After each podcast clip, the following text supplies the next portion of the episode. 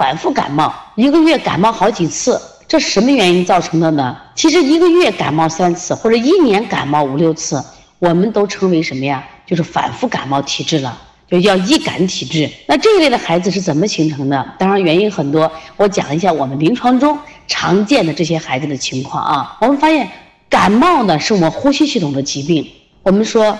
那么是肺系弱了，就就我们说了肺弱了，这个脏器弱了。那么中医有一句话说的非常好，脾为肺之母。那么为什么你这个肺老是肺脏老是弱呢？老是虚弱呢？是因为我们的脾胃虚弱了。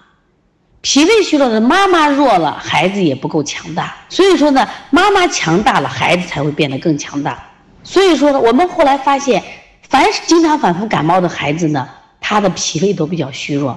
为什么脾胃需要虚弱？因为我们现在的家长呢都是过度喂养，我们八零后、九零后的妈妈基本都是独生子女，或者是最多是二胎子女，所以我们这个宝宝呢是六个人来养这样一个孩子，总觉得我们的宝宝缺营养，总觉得我们宝宝啊不吃肉不吃蛋不行，所以说经常给我们的宝宝每顿饭都吃肉，每顿饭都加蛋和奶，导致我们的宝宝脾胃虚弱了，脾胃虚弱的话，他的肺气也虚弱，就会导致反复感冒。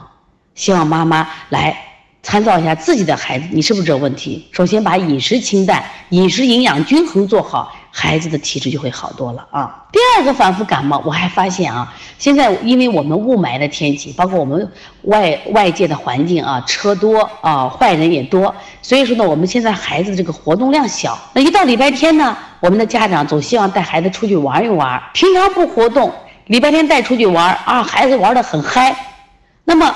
玩的很嗨，就是会出现什么呀？我们现在孩子很爱出汗，汗多的很。那么出了汗以后，什么情况呢？他就会出现他的后背的衣服就被打湿了。细心的家长呢，会给孩子把后背擦干；粗心的家长，哎，无所谓，没什么。那么你知道孩子呢？他因为后背就容易受凉，寒从背入，就是我们的膀胱经入，就会导致孩子反复感冒。这就是我们现在社会有一个汗巾，其实是给孩子身上有什么把汗巾带上是有好处的啊，防止他的后背衣服被踏湿，引起反复感冒。